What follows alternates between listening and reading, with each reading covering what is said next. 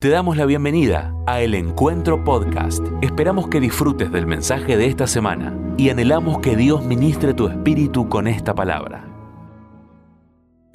Hola iglesia, a todos los que están conectados esta mañana, bendito sea el nombre del Señor. ¡Qué panorama!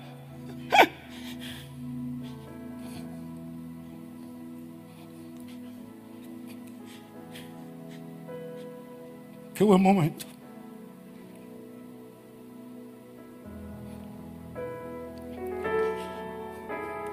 Cuánta gracia de Dios hemos recibido todo este tiempo.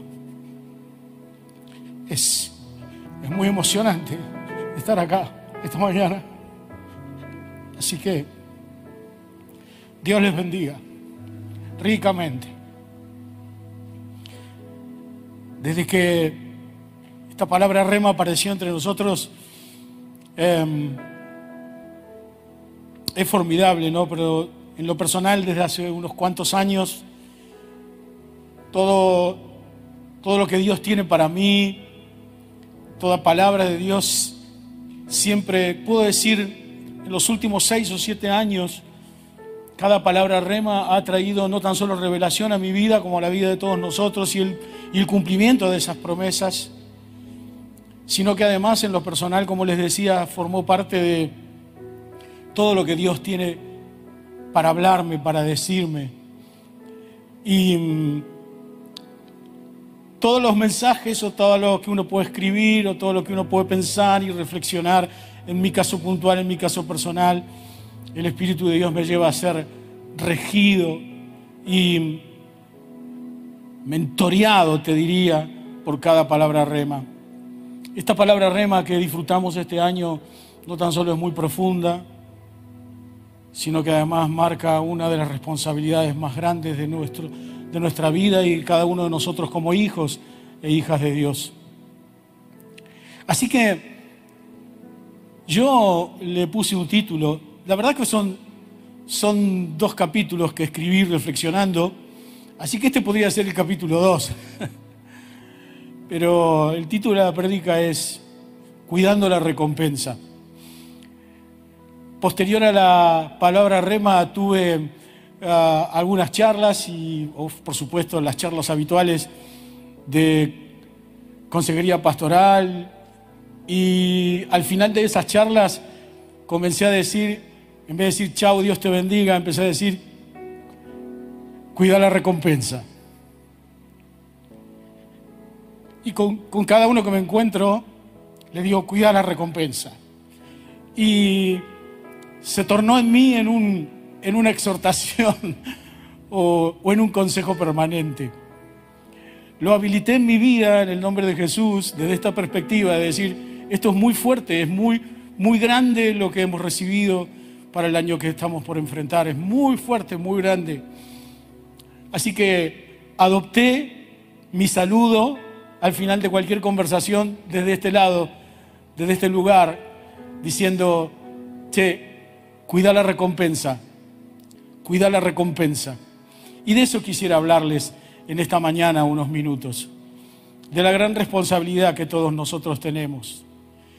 No tan solo son palabras dadas, sino que son instrumentos e instrucciones de parte de Dios, son órdenes proféticas de fe y de obediencia por sobre todas las cosas.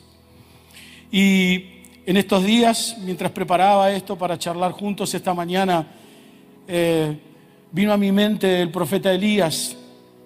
Dice la palabra de Dios en el capítulo 18 de Primera Reyes. La verdad que es, los 46 versículos son maravillosos, están ligados, por supuesto, en el pensamiento, en parte de la palabra que en esta mañana quiero compartir con ustedes pero estos 46 versículos del capítulo 18 de, Primera Reyes son, además de formidables y maravillosos, forman parte de, de esto que entiendo que debe ser uno de los principios espirituales más grandes en nosotros para cuidar la recompensa. Dice la palabra de Dios, te digo, puedes leer en casa tranquilamente los 46 versículos del, del capítulo 18 de Primera Reyes Pero dice la palabra de Dios en 1 Reyes 18.1 que más tarde, durante el tercer año de la sequía, el Señor dijo a Elías, preséntate ante el rey Acab y dile que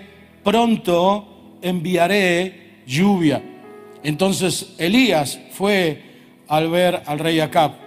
Simplemente a modo de contexto para poder ubicarnos un ratito, pero en este tiempo el pueblo de Israel estaba viviendo una de las idolatrías más grandes. Habían cambiado el amor a Dios por el amor a Baal. La bruja Jezabel, que era la que administraba este culto y esta devoción a Baal, eh, había establecido su propia pandemia. Estaba exterminando profetas, dice la Biblia. Y Elías estaba caminando a ser uno de los últimos profetas.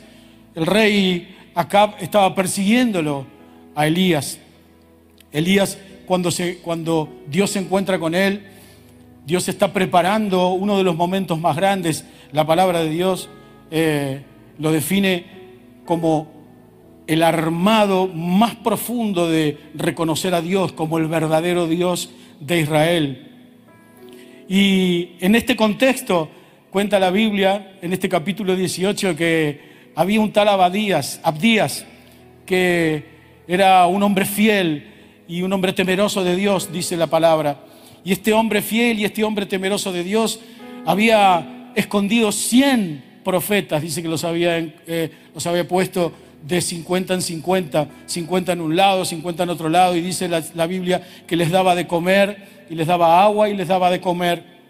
Y en este contexto cuenta la palabra de Dios que Elías se encuentra con Abdías, eh, porque después de tres años después de tres años de mucha sequía, de tremenda sequía y de hambre que está viviendo Israel, el rey Acab le dice Abdías, anda y fíjate si podés conseguir pasto y agua para que por lo menos mis vacas y mis caballos tengan de qué alimentarse. Es en ese contexto que Dios se le aparece, la misericordia de Dios, después de tres años de sequía, después de tres años de persecución con Jezabel, después de toda esta historia después de, como te contaba, de abandonar este amor a Dios por amor a, al enemigo, dice la palabra de Dios que cuando Elías se encuentra con Abdías, dice que Abdías iba caminando, que salió buscando eso que el rey Acab le había pedido, y dice que en ese momento se encuentra con Elías en medio de la carretera o en medio de la ruta, y dice que Abdías se llenó de miedo porque si se enteraba el rey que se había encontrado con Elías, que era el profeta que el rey estaba persiguiendo, se armaba un lío inmenso.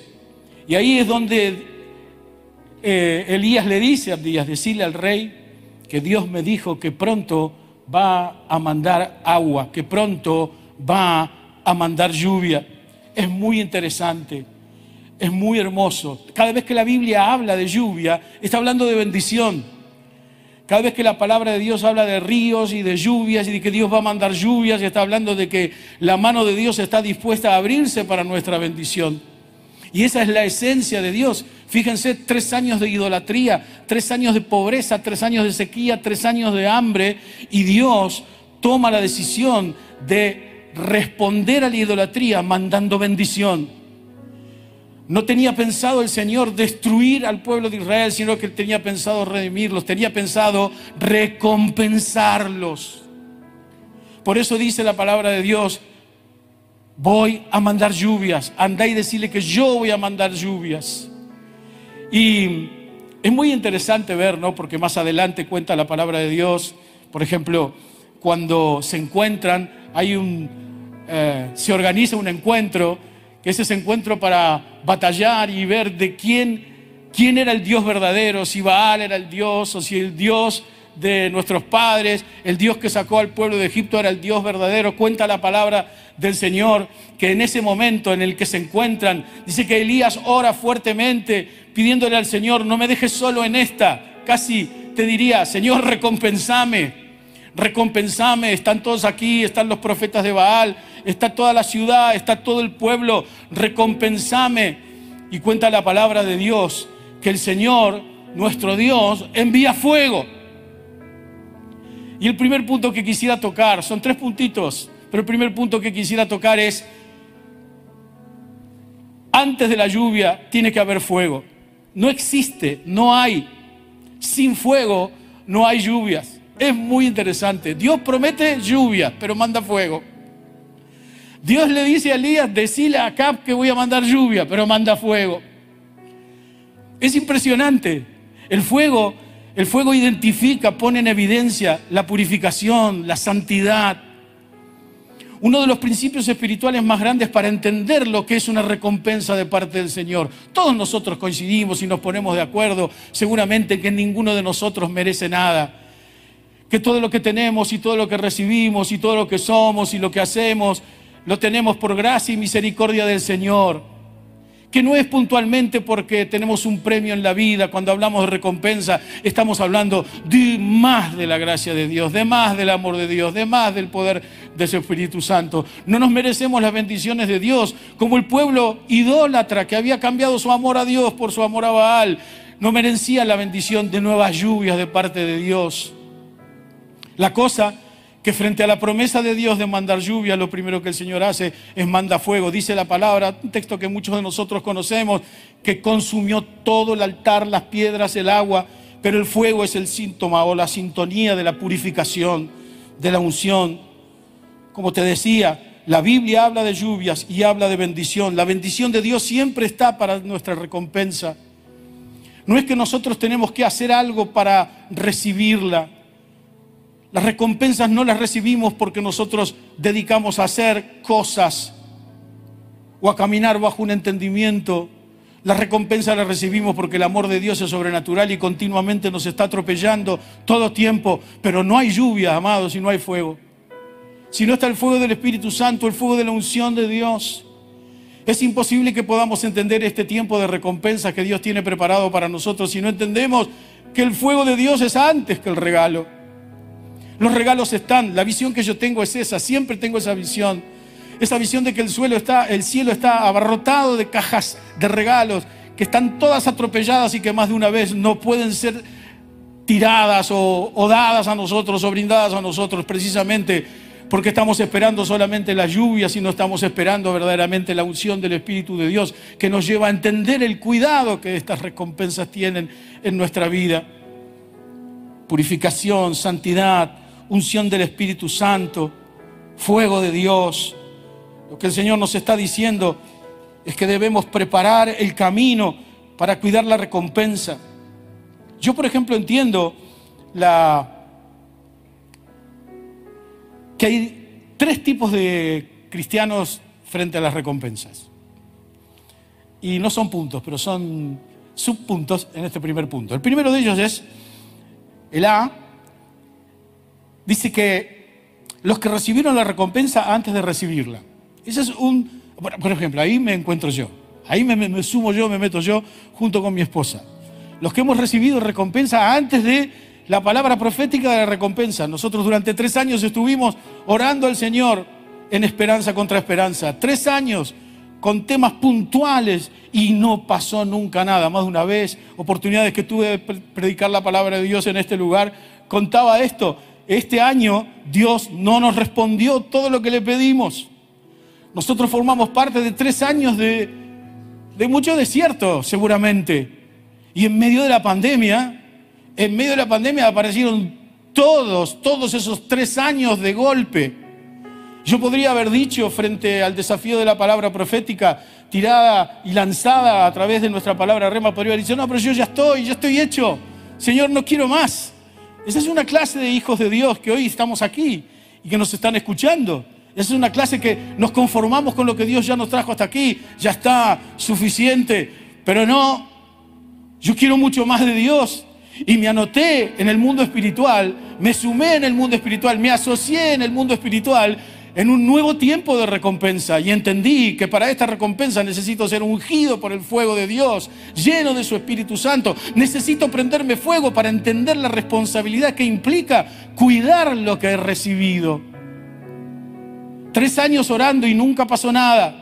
Más de una vez, en charlas personales en la oficina del pastor Jorge, angustiado, diciendo, será a lo mejor que Dios no tiene preparado eso para nosotros, pues no nos vamos a revelar, aceptaremos tu voluntad. Pero Dios lo tenía preparado en el tiempo más loco de todas las naciones y de todo el universo. En plena pandemia, Dios respondió de todo, en todo momento y para todos.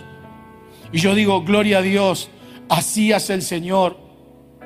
Yo debo cuidar esa recompensa y la decisión que hemos tomado con Lili fue la de orar agradeciendo desde aquí hasta tres años más por lo que Dios nos dio en tiempos pandémicos. Y yo digo, gloria a Dios, eso es cuidar la recompensa. Eso es cuidar la recompensa, eso entiendo de lo que es cuidar la recompensa. Hemos tomado la decisión de que tres años invertidos, no viendo la mano de Dios, y cuando vimos la mano de Dios, lo menos que puedo hacer es invertir esos tres años dándole gracias al Señor por lo que Dios me ha dado. Y yo digo, Señor, gracias, gloria a Dios.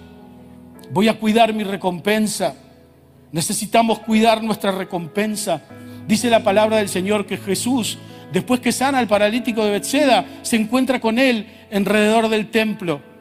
Y en un momento dado, frente a la recompensa que el Señor le había dado, vio la fe del paralítico en Bethseda. Dice que lo encuentra el Señor en, alrededor del templo y Jesús le dice allí en Juan 5, 14, después Jesús lo encontró en el área del templo y le dijo, mira, estás sano, así que no peques más o te pasará algo peor. Jesús le estaba diciendo, cuida tu recompensa. No te conformes con haberla recibido. Todo el trabajo que, que has estado haciendo durante todo este tiempo, orando, eh, ayunando, no es para obtener la recompensa, es para entender el propósito y el plan de Dios a través de la recompensa. No tan solo de que otros conozcan al Señor Jesús, sino además de prepararnos en el verdadero camino que está frente a nosotros, que es el camino de poder recibir al Señor y disfrutar del reino de los cielos y de la construcción de los tiempos de Dios entre nosotros. Necesitamos cuidarlo en otro sentido, el apóstol Pablo dice en Filipenses 2.12, cuiden de su salvación con temor y temblor. Si bien aquí está hablando de la salvación, pero es el mismo espíritu, es el mismo principio espiritual. Por favor, necesitamos ganarle al reino de las tinieblas en las comodidades que más de una vez las recompensas traen. Yo no me puedo quedar solamente con la, recompensa recibida. Necesito construir un camino de santidad. La palabra de Dios, como lo vamos a ver más adelante, lo describe, lo, lo define como la carretera de la santidad. Necesito cuidar mi recompensa con unción del Espíritu Santo de Dios, declarando sobre mi vida no tan solo el poder de Dios, sino metiéndome a vivir bajo el poder de Dios. Y yo digo, amén, gloria a Dios. Es tiempo de cuidar nuestra recompensa. En segundo lugar están los que esperan la recompensa, aquellos que están con fe, aquellos que están entendiendo y han tomado esta palabra rema, estos hijos e hijas de Dios que han tomado la palabra rema, que han entendido el favor de Dios, aunque todavía no están recibiendo o no recibieron la recompensa, pero que se están preparando para la recompensa. Aquí viene la preparación de la carretera de la santidad. Isaías 35, 8 dice, un gran camino atravesará esa tierra, antes vacía, se, la dará, se le dará el nombre de carretera de la santidad. Los de mente malvada nunca viajarán por ella, será solamente para quienes anden por los caminos de Dios. Los necios nunca andarán por ella. Salmo 15, 1, 2. Señor, ¿quién puede adorar en tu santuario? ¿Quién puede entrar a tu presencia en tu monte santo? Los que llevan una vida intachable y hacen lo correcto. Los que dicen la verdad con corazón sincero. Mateo 5, 8. Dios bendice a los que tienen corazón puro, porque ellos verán a Dios. Debemos construir santidad y preparar nuestra mente, alma y corazón para recibir la recompensa más grande bajo pacto, bajo fertilidad que Dios tiene preparada para cada uno de nosotros, que Dios tiene preparada para vos, que Dios tiene, nos tiene preparado como iglesia. Necesitamos entender que nuestro trabajo no es solamente recibir la recompensa, es prepararnos para que lo que vamos a recibir lo tenemos que recibir en santidad. No es un regalo navideño. No estamos hablando de un bien común. Estamos hablando de un poder sobrenatural, de una recompensa que transformará no tan solo nuestras vidas, sino la vida de todo nuestro contexto y de todos los que nos rodean. Preparando la carretera de la santidad, me encanta como describe esta versión, este texto de la palabra de Dios, porque ahí hay un trabajo para hacer. La recompensa no es, te diría, si bien el Señor Jesús ya pagó por esa recompensa, porque más que la salvación, ¿qué pretendemos? Estamos felices con la salvación, pero Dios continúa siendo exageradamente bueno y sobrenatural. Y Dios prepara entre nosotros y en nosotros y por nosotros recompensas impresionantes, llenas de su gracia y de su bendición. Después están los que dudan. Dice la palabra de Dios, Segunda Reyes 18, 6, 7. Permaneció fiel al Señor en todo y obedeció cuidadosamente todos los mandatos del Señor. Perdón, que el Señor le había dado a Moisés. Por eso el Señor estaba con él y Ezequías tuvo éxito en todo lo que hizo. Es, tremendamente fácil dudar si Dios tiene preparada para mí o para vos la recompensa. Pero la llave o la medicación que anula la duda, que termina con la duda, es fe y obediencia. Lo mismo dijo el Señor de Josué. Moisés, por una cuestión de capricho y de problema de carácter, si bien ha sido el hombre que Dios llamó el hombre más manso de la tierra y que lo denominó como su amigo, Dios no lo dejó disfrutar de la recompensa porque su carácter le jugó una mala pasada. Su carácter le trajo viejas historias repitiendo los mismos errores. Y muchas veces por repetir los mismos errores nos convertimos en gente de poca fe o de falta de fe y esquivamos las promesas del Señor siendo desobedientes. A veces confundimos la desobediencia con la rebeldía, aunque en realidad las dos son casi iguales, pero las dos tienen principios de, formación en nosotros diferentes. La desobediencia produce rebeldía, pero a veces tenemos un concepto de que una persona desobediente es alguien que Dios le dice algo y en realidad lo hace hoy o no lo hace o lo hace mañana, pero en realidad la desobediencia y la infidelidad forman parte de los temas que no tan solo condena a Dios, sino que ensucian nuestra vida interior. La falta de fe y la desobediencia son los que ponen definitivamente la duda. ¿Será que Dios tiene pensado para mí una recompensa? ¿Será verdadera la recompensa? Ah, pastor, a mí me parece que la recompensa es solamente para usted. Dios no trata conmigo como trata con usted. Me encantaría que Dios trata conmigo, trate conmigo de la manera que trata con usted. Y nosotros esta mañana y en este día podemos decir en el nombre de Jesús, Dios trata con nosotros cuando ve que el camino está preparado. Cuando el Señor ve que hay fuego en nosotros, cuando el Señor ve que estamos preparando un camino de la santidad, nosotros conquistamos el corazón de Dios. Dios ve ahí fe, Dios ve ahí obediencia. Y cuando Dios ve que el camino está preparado, que el lugar está presente, que el lugar está abierto, Él desciende con su poder y con su presencia y nos da de su gracia y nos recompensa no tan solo con su presencia, sino también con un montón de bendiciones, aún capacitándonos para enfrentar esta y otras y muchas más guerras espirituales y peleas en estas naciones y en estas naciones hasta que el Señor venga a buscarnos. Queremos lluvia, pero no queremos fuego. Y eso no va a pasar. Sin unción, sin obediencia, sin fe, no hay recompensa. Activar la fe y activar la obediencia es cuidar la recompensa.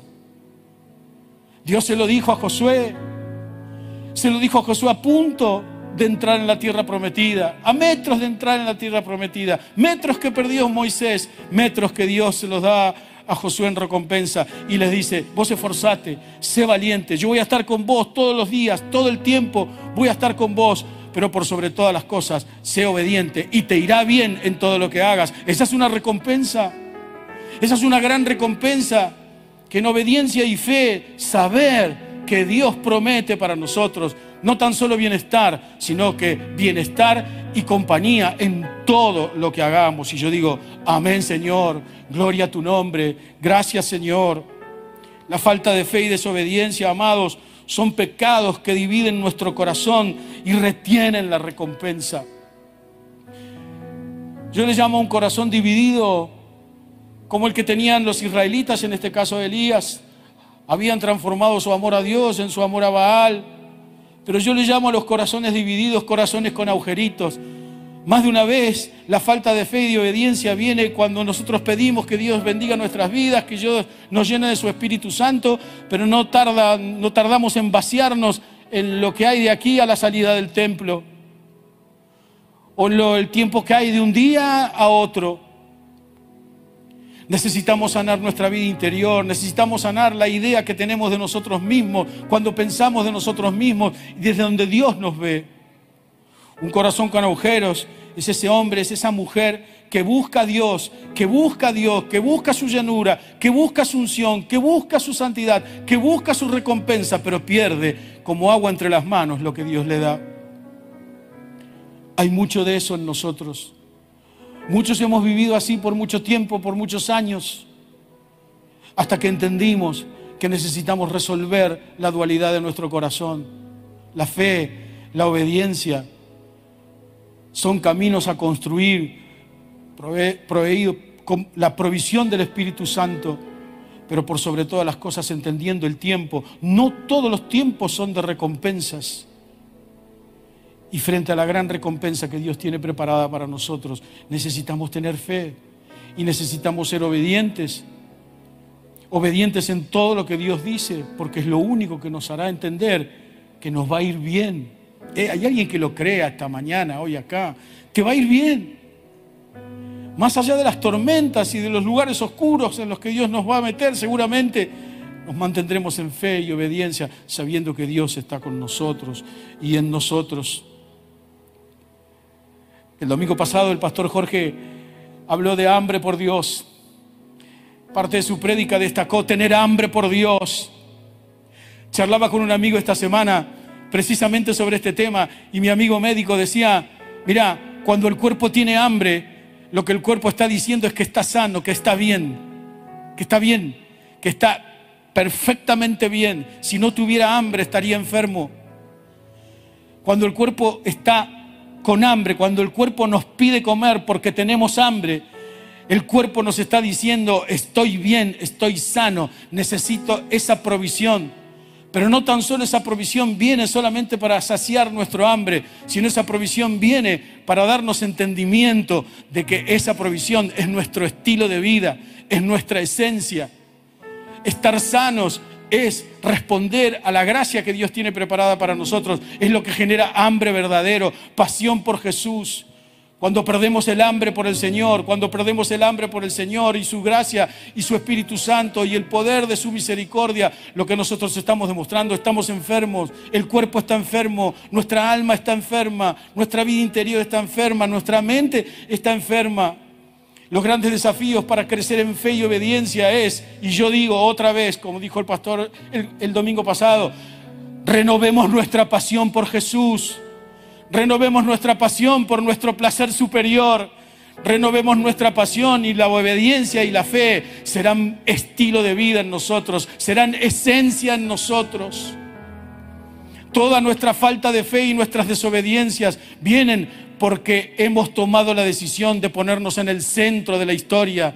Hemos corrido al Señor del centro de la historia y nosotros somos el centro de la historia. Por eso esto me lleva, en cierta manera, a charlar e ir terminando sobre el último punto. Pero antes de llegar al punto 3, necesito o necesitamos que podamos juntos entender, porque yo entiendo que esta mañana y que este día podemos abrirnos como iglesia como cuerpo de Cristo, aún en medio del pan y del vino en esta mañana, en la propuesta de esta recompensa. Miren, pensemos la recompensa que tenemos hoy. Esta recompensa de poder compartir el pan y el vino entre nosotros es algo inmerecido. Y cada vez que lo hacemos, la palabra de Dios nos pide recordar el inicio, la esencia. ¿De dónde viene esta recompensa? Esta recompensa viene de Jesús muriendo y resucitando en la cruz. Renovar nuestra fe, y renovar nuestra obediencia, es cuidar la recompensa que el Señor tiene preparada para nosotros. Amados, el hambre por el Señor es la muestra de mi vida interior que dice, te necesito. Si vos no estás, nada sirve. La pasión por Jesús no la podemos perder. Necesitamos construirla con fuego de Dios. Necesitamos cuidarla con la unción de su Espíritu Santo. Necesitamos cuidarla con responsabilidad y santidad, construyendo la carretera de la santidad, construyendo un camino de pureza, no de perfección, un camino de pureza. Solo los de limpio corazón verán a Dios, lo verán actuar en la vida, lo verán trayendo la recompensa, pero también lo verán cuando venga a instalar su reino en la tierra. Necesitamos construir esa carretera de, de santidad, de liberación y de purificación que extiende y sobrepasa, como dije anteriormente, cualquier cosa que se parezca a la perfección. Dios no nos quiere perfectos, Dios nos quiere dispuestos, abiertos. Dios quiere ver camino preparado para que Él pueda venir con su presencia y derramar todas esas cajas de regalos que más de una vez están atoradas en los cielos por culpa de nuestra falta de fe y de nuestra desobediencia. Por la obra de Jesús, Necesitamos renovar nuestra pasión por Él. Pero pastor, ¿cómo hago para renovar mi pasión por Él? Volvé a tu altar de oración, volvé a tu intimidad, volvé a tener hambre por Dios. Cuando perdés hambre, acordate siempre de esto. Cuando perdés hambre, perdés la recompensa. No perdamos la recompensa, que la recompensa no se nos vaya, amados, como agua entre las manos. Que la recompensa sea una construcción, del reino de los cielos en nuestras vidas, en nuestra nación y en nuestras naciones, preparándonos para el gran día, preparando carretera de santidad para entender que Dios no tan solo estará con nosotros, sino que todo lo que hagamos nos va a ir bien, nos va a ir bien, porque Dios es el Dios de Israel, es el Dios y Padre de nuestro Señor Jesús. Amén. Y así fue lo que pasó con Elías. Dios lo bendijo y Dios le mostró y cuenta la palabra allí en Primera Reyes, a los finales de los capítulos, de los versículos, dice, y todo el pueblo volvió a adorar al verdadero Dios. Final. Tercer punto, sin arrepentimiento no hay recompensa. Sin arrepentimiento no hay recompensa. Segunda Crónicas 14, 2, 4, habla de, del rey Asa. El rey Asa tomó la decisión de honrar a Dios, tomó la decisión de, de, destruir todo lo que, lo que aleje al pueblo de la presencia de Dios. Léelo en tu casa, no quiero invertir tiempo ahora con esto, pero dice que tomó la decisión, tomó la decisión de honrar a Dios, tomó la decisión de romper todos los altares que adoraban al enemigo para que todo el pueblo adore a Dios y dice la palabra de Dios que el favor de Dios vino sobre el gobierno de Asa. Dice la palabra de Dios en 2 Crónicas 34, 3, nos habla de Josías. Josías, un pibito de ocho años, un pibito de ocho años tomó la decisión de honrar a Dios, tomó la decisión de construir la carretera de la santidad, tomó la decisión de tener fe y de ser obediente a los mandatos del Señor y arrasó, arrasó con todos los altares de todos los ídolos que había en la época y la palabra dice, y el favor de Dios vino sobre este muchachito, vino sobre este niño, sobre este hombre de ocho años que Dios lo transformó en un tremendo hombre de Dios. Pero la palabra de Dios cuenta que el favor de Dios vino sobre la ciudad. Amados, nosotros tenemos también nuestros dioses. Y uno de los peores dioses que nosotros tenemos es nuestro pasado. Es la repetición de nuestros errores. Es la repetición de nuestros errores, la repetición de volver a traer a nuestra vida cuestiones que tienen que ver con nuestro pasado. Necesitamos entender que todo lo que nos anhemos se convierten en ídolos que nos alejan de adorar a Dios y su presencia. Todas las heridas del pasado y aún los errores del pasado que repetimos en el presente forman parte de esas historias que se convierten en diferentes y distintos tipos de dioses que no nos dejan ver verdaderamente el trabajo de Dios para recibir esta recompensa. Amados, en el nombre de Jesús, esta es una mañana para pedirle al Señor, danos de tu Espíritu Santo. Espíritu Santo, ven. Espíritu Santo, ven, vení sobre mi vida. Vení, purifica mi carretera, purifica mi vida. Hoy construyo en el nombre de Jesús el cuidado de mi recompensa. Amado, amada, cuida tu recompensa. A los que la recibieron, abrí tu mente a lo nuevo de Dios. A los que la están esperando, no aflojes, no aflojes porque te va a ir bien. Te va a ir bien, sé obediente, ten fe, te va a ir bien porque Dios estará en todo y todo lo que hagas te saldrá bien. Y a los que dudan, a los que dudan, amados, en el nombre de Jesús, volvamos a, renovar la pasión por el Señor, volvamos a renovar nuestra fe y nuestra obediencia, que no tan solo nos irá bien, sino que todo lo que hagamos tendrá pertenencia y tendrá valor en la presencia de Dios. Por eso en el nombre de Jesús, en esta tarde, en esta mañana, vamos a abrirnos a lo nuevo del Señor. Yo quería invitarte, antes de que podamos participar de la cena, quería invitarte a que juntos podamos disfrutar de unos minutos en el que podamos decirle al Señor, Señor, yo, yo, yo me sumo en esta. Yo no tan solo quiero que me vaya bien en todo lo que haga, sino que yo me sumo, voy a cuidar mi recompensa. Y a todos aquellos que la están esperando, vamos a declarar, voy a cuidar mi recompensa, ungime con tu Espíritu Santo. Voy a cuidar mi recompensa, voy a cuidar mi recompensa. Gracias por lo que me diste, pero me abro a lo nuevo. Gracias, gracias. No voy a aflojar, voy a pelear voy a caminar toda la noche sabiendo que vos has entregado al enemigo en mis manos y disfrutaré de esta recompensa. Amén. Ponete de pie allí donde estás, amado. Vamos juntos. Vamos juntos. Muchas gracias por escuchar este mensaje. Es nuestra oración que el Espíritu obre en tu vida a través de esta palabra y pueda ser un canal de bendición con otros. Te invitamos a suscribirte y compartir estos mensajes. Para más información, visita nuestra web www.iglesiaelencuentro.org.ar.